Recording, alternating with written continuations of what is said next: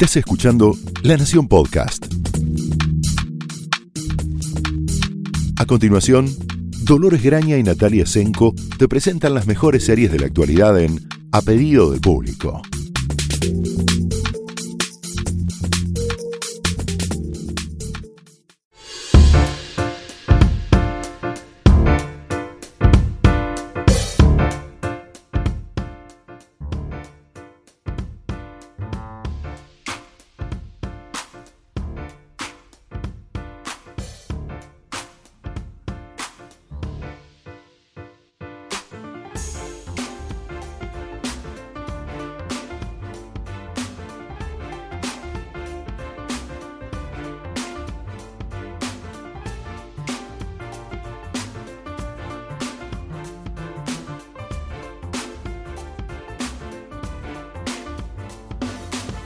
Hola, bienvenidos a un episodio eh, en cuarentena de A Pedido del Público. Yo soy Dolores Graña. Yo soy Natalia Senko. Y bueno, queremos decirles que estamos precisamente en cuarentena, tanto Nati como yo, así que si escuchan el audio no es lo bueno que a lo que están acostumbrados, bueno, es eso, estamos tratando de encontrar un modo de llegar a ustedes con recomendaciones con estas dificultades técnicas. Exactamente, no, o sea, no, obviamente no es lo ideal, obviamente no nos gustaría este, poder grabar bien, y, pero bueno, todas las herramientas que hemos probado no, no, no nos están respondiendo de la manera que deseábamos, entonces bueno, estamos probando esta, que me parece que igual nada, es, el podcast tiene esa característica, que es, por ahí eh, tiene que tener un audio bueno, por supuesto, pero lo que tiene como interesante es esta conversación que se establece entre nosotras dos y con los que nos escuchan. Así que bueno, esa es la idea un poco de a través de alguna que otra serie establecer un diálogo y que esto que nosotros proponemos después se transforme en un ida y vuelta dentro de lo posible, ¿no? Sí, por supuesto, ya recibimos varias preguntas en, en, Twitter, sobre todo preguntando qué pasa con el podcast. Bueno, acá estamos, esperemos que esto les llegue pronto a ustedes y, y podamos seguir escuchando recomendaciones. Pensamos que uno de los grandes temas de esta cuarentena tan particular que estamos atravesando es el tema de las parejas, cómo, cómo sobrevivir en tan, tanta proximidad durante tantos días, así que se nos ocurrió que íbamos a hablar de algunas series estreno o no tanto eh, que hablan precisamente sobre eso. Eh, qué, es, qué, es, qué es estar en pareja y cómo uno puede perderla o encontrarla. Sí, también un, poco de hoy en día, ¿no? Porque por supuesto ahora estamos viviendo una situación muy, muy extraordinaria y muy eh, única y peculiar, pero en muchas de las series, por ejemplo, una que es casi estreno, digamos, e, estrenó hace un, par de semanas, que es eh, Cuatro bodas sin funeral, la versión eh, en serie, terminó siendo miniserie de la película de los 90 con Hugh Grant y Andy McDowell, eh, un poco lo que se intenta esa serie es adaptar aquellos, aquel romance, aquellos romances de esa pequeña película independiente británica que terminó siendo un mega éxito global a estos tiempos, ¿no? Entonces, bueno, cambian bastantes cosas, el concepto o la excusa sigue siendo la misma, esta idea de la época de bodas, digamos, y como un grupo de amigos va transitando eh, ese momento de la vida, de los treinta y cortos, digamos, em, y básicamente los cambios, bueno, el principal es que el, protagonista que antes era Hugh Grant ahora es una mujer, es eh, Natalie Manuel, que muchos recordarán por eh, interpretar a la esclava barra intérprete barra amiga de Khaleesi en Game of Thrones. No vamos a entrar en. no, por favor, no, no, avanza. veo ese cartel y sigo de largo. No volvamos a Game of Thrones, la estamos pasando lo suficientemente mal. Una actriz joven británica muy, muy bonita, muy talentosa también, que este, más allá de todo hacía muy bien su trabajo. En, la serie, digo. Y. Mm, que aparte es una británica siendo norteamericana, ¿no? Exactamente, es uno de los primeros Mm, digamos, mm, a mí por lo menos me resulta como uno de los primeros llamados de atención de acá algo no me termina de cerrar.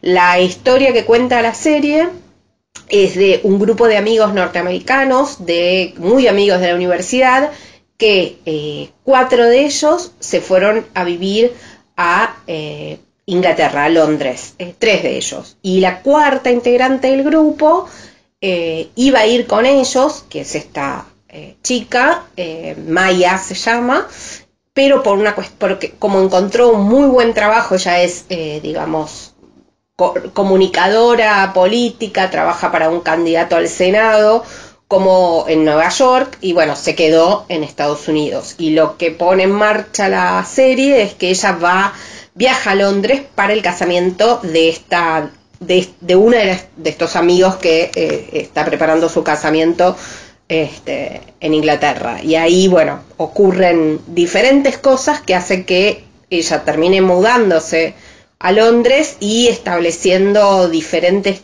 romances y crisis eh, amistosas y, digamos, viejos, viejos, viejas deudas que se empiezan a, a tratar de pagar, viejos secretos que reaparecen. Em, en teoría tenía todo para, para hacer una muy buena serie romántica, una muy buena comedia romántica, porque bueno, primero estaba la base, la película, que es sumamente efectiva, lo sigue siendo a pesar del paso del tiempo, ya pasaron más de 25 años de su estreno.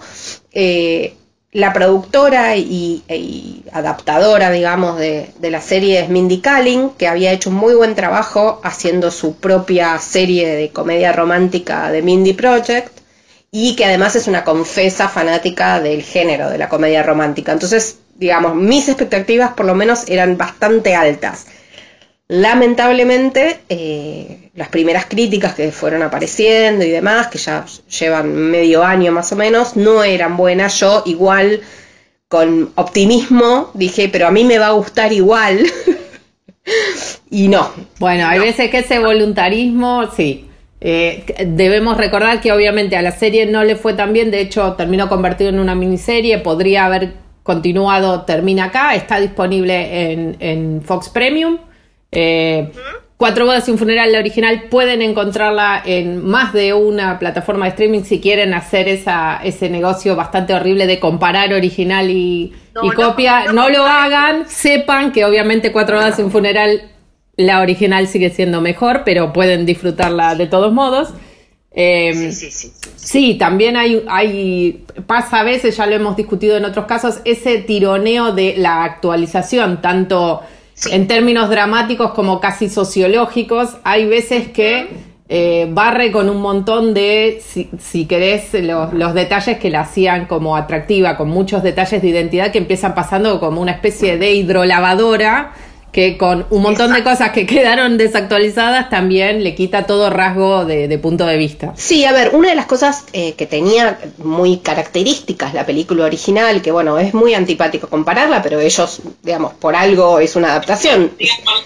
Digamos, la invitación, la invitación a comparar estaba servida, no estamos siendo cosas que yo creo que pierde y que hace, hace bastante al, al, al, no, de que, al que no termine de cuajar la serie, es que una de las cosas características de la película era que contaba la historia, por supuesto, el, eh, digamos, el protagonista era Charles, era el personaje de Hugh Grant, eh, lo seguíamos a él, pero todos los personajes eran eh, integrantes de la alta burguesía británica, Incluso el personaje de Andy McDowell, que era la norteamericana, también estaba íntimamente relacionada con esa alta burguesía. Eh, de hecho, era la editora de Vogue eh, Londres, o una de las editoras de Vogue Londres, Gran Bretaña.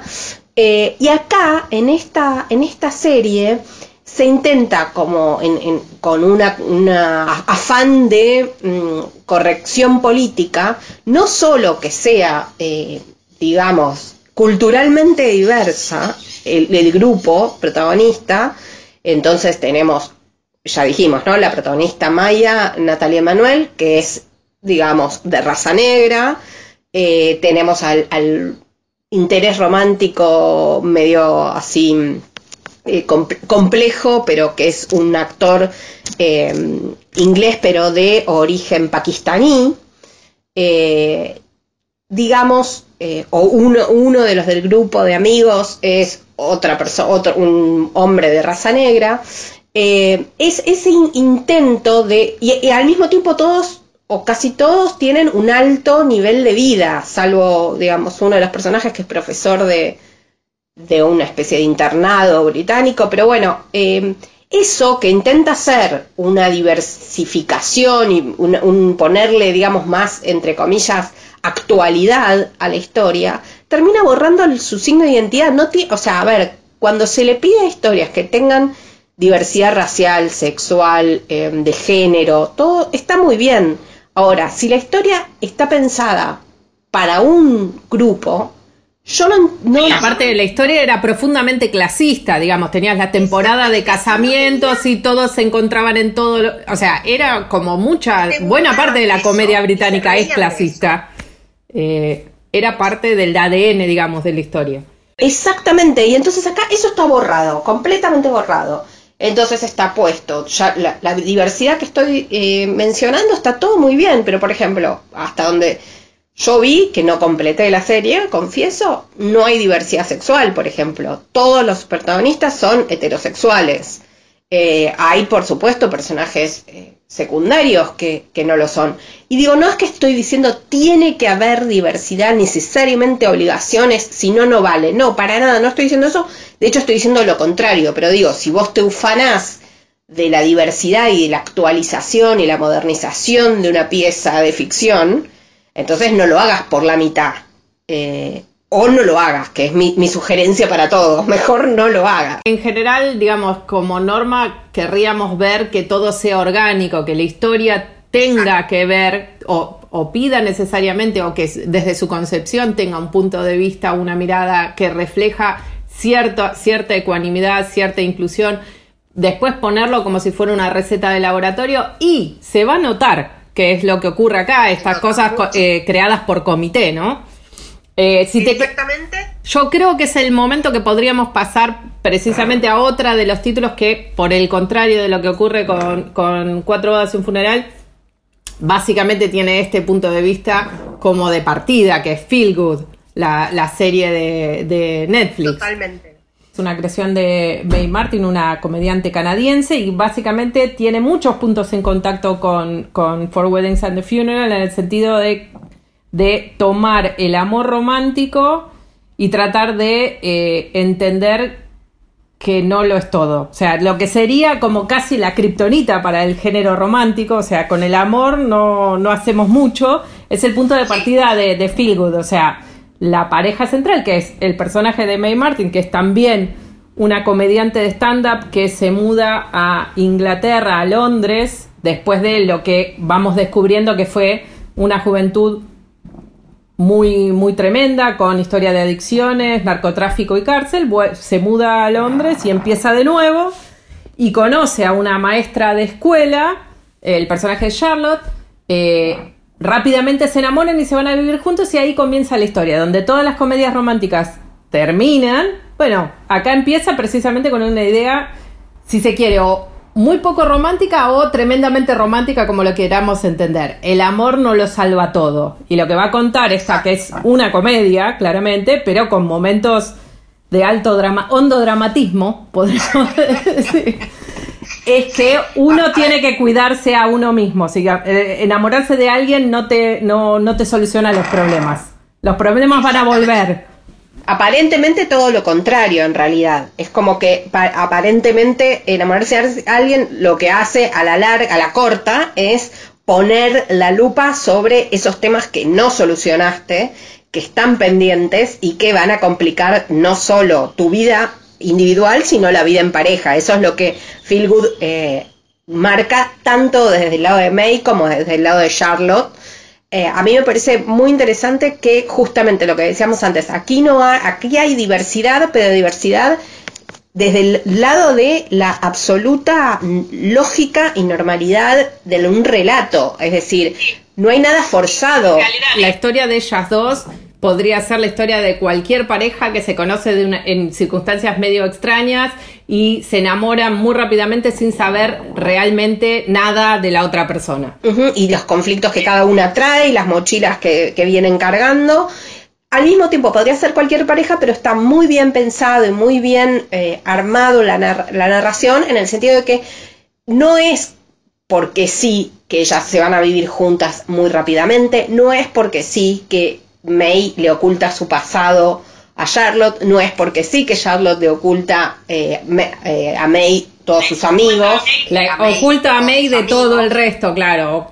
Tiene, hay como un gag recurrente de que Charlotte mete en placares a todos sus parientes y amigos, e inclusive a la propia May, tratando de compartimentar, digamos, lo que es su vida amorosa del resto de su existencia, con resultados obviamente espantosos. Exactamente. Y, y, también que eh, a medida que el romance va avanzando y se empiezan a ver eh, todos los, los, costados, digamos, más eh, conflictivos de ambas, también en, en, sus, en términos familiares, bueno, está muy bien desarrollado desarrollada la relación de May con sus padres, que la madre está interpretada por Lisa Kudrow, que, bueno, todos conocemos de Friends y de muchas otras series que ha hecho en los series y películas independientes en los últimos años, eh, que es realmente un, personaje fantástico, Linda se llama el personaje, y el modo en que se comunica con May y el modo en que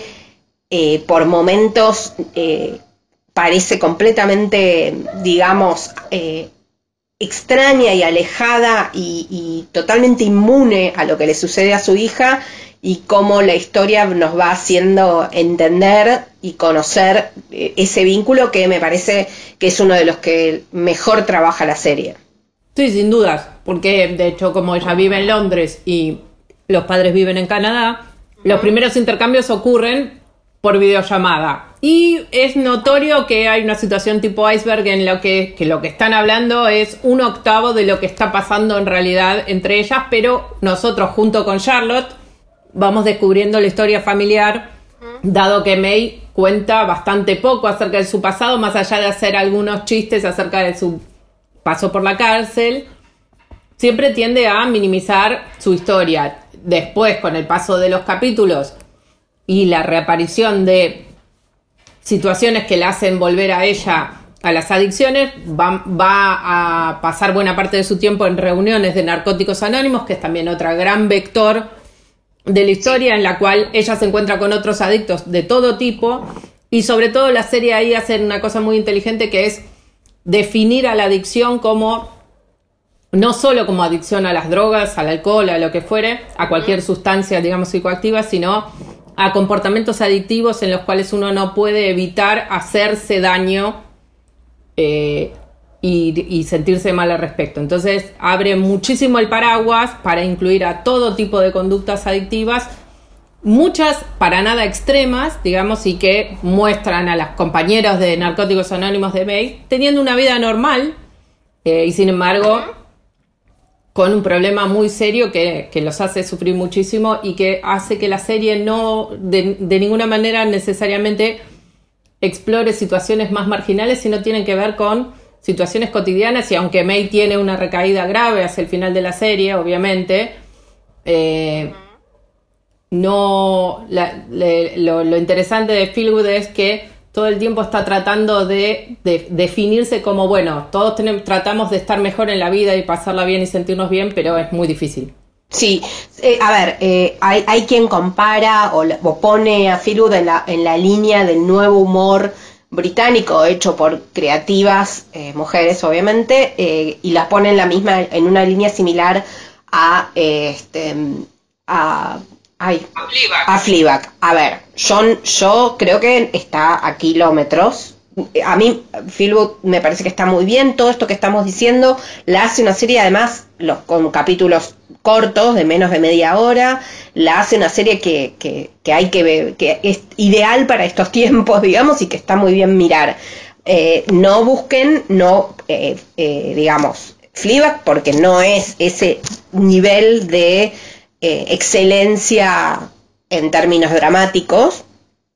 Sí está muy bien, tiene para mí algunos problemas de definición de algunos personajes secundarios, donde eh, el trazo se vuelve mm, para mí en exceso grueso, eh, pero digamos, es un, es un resquemor pequeño, menor en comparación con otras series donde no está bien hecho. Eh, en este caso me parece que está, está muy bien el guion, tiene algunos problemas, pero eh, sigue siendo una, para mí, muy interesante y muy profunda exploración básicamente de la adultez, porque bueno, no es solamente de una pareja, pero a través del enamoramiento, a través del establecimiento de una nueva pareja, todo lo que implica eh, ser adulto en, este mundo, digamos. Sí, sí, sí, quizás lo que, bueno, Fleabag es difícil de estar a la altura de Fleabag, hay momentos en que ni Fleabag está a la altura de Fleabag, pero eh, esta serie lo que tiene es un quizás una aproximación un poco más dulce, más eh, menos madura acerca de lo que significa ser feliz y lo, que significa ser adulto y, no tiene esas vertientes filosóficas o nihilistas, si querés, que tiene a, veces Fleabag de eh, mirar de frente a la muerte y demás. No vamos a encontrar eso en, en Feelgood, pero sin embargo, está parada quizás desde un lugar mucho más joven, en, de mirar de frente a lo que significa ser adulto y hacerse cargo de no solo de lo que uno quiere, sino de lo que cuesta conseguir lo que uno quiere y retenerlo. Pero es, tiene sí en común esto, Una, una muy buena comediante mujer, con un punto de vista eminentemente femenino, eh, y que combina el, drama y la comedia en dosis eh, hábiles, digamos, va y viene sin, sin problemas de los dos géneros, lo que lo hace, no lo hace empalagoso en los momentos más felices, ni lo hace tremendamente deprimente en los momentos más trágicos. Sí, para mí además tiene, y, esto lo diferencia y, la hace, digamos, más interesante, es que tiene una mirada claramente queer, que para mí se acerca eh, también está en, está en el mismo barrio de una maravilla que yo les recomendaría, les recomiendo siempre, que se llama Please Like Me, que es una serie australiana que está disponible en Netflix, eh, que es, digamos, la historia, que también es su creador, de un joven eh, que digamos que sale del closet porque no le queda otra opción, pero no porque alguien lo obligue, sino porque la vida misma, le, digamos, evidencia lo evidente y todo lo que le va sucediendo a él y a sus amigos y a su familia en ese descubrir también de qué, qué pasa cuando alguien eh, inicia la vida de adulto desde ese lugar,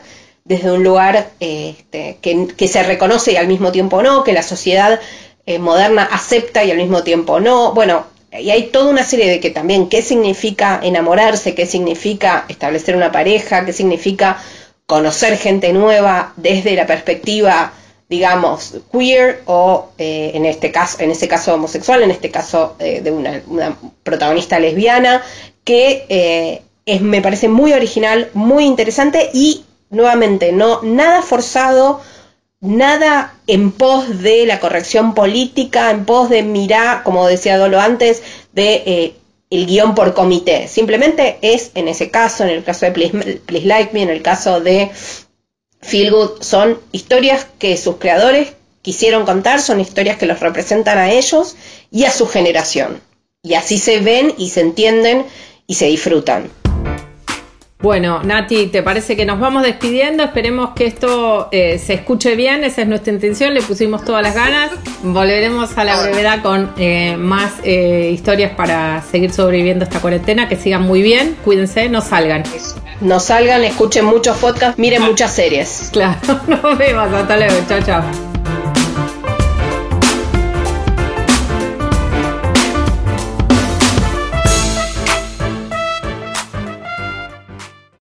Esto fue A Pedido del Público, un podcast exclusivo de La Nación. Escucha todos los programas de La Nación Podcast en www.lanacion.com.ar. Suscríbete para no perderte ningún episodio. Estamos en Spotify, Apple Podcast, Google Podcast y en tu reproductor de podcast favorito. Seguí escuchando La Nación Podcast.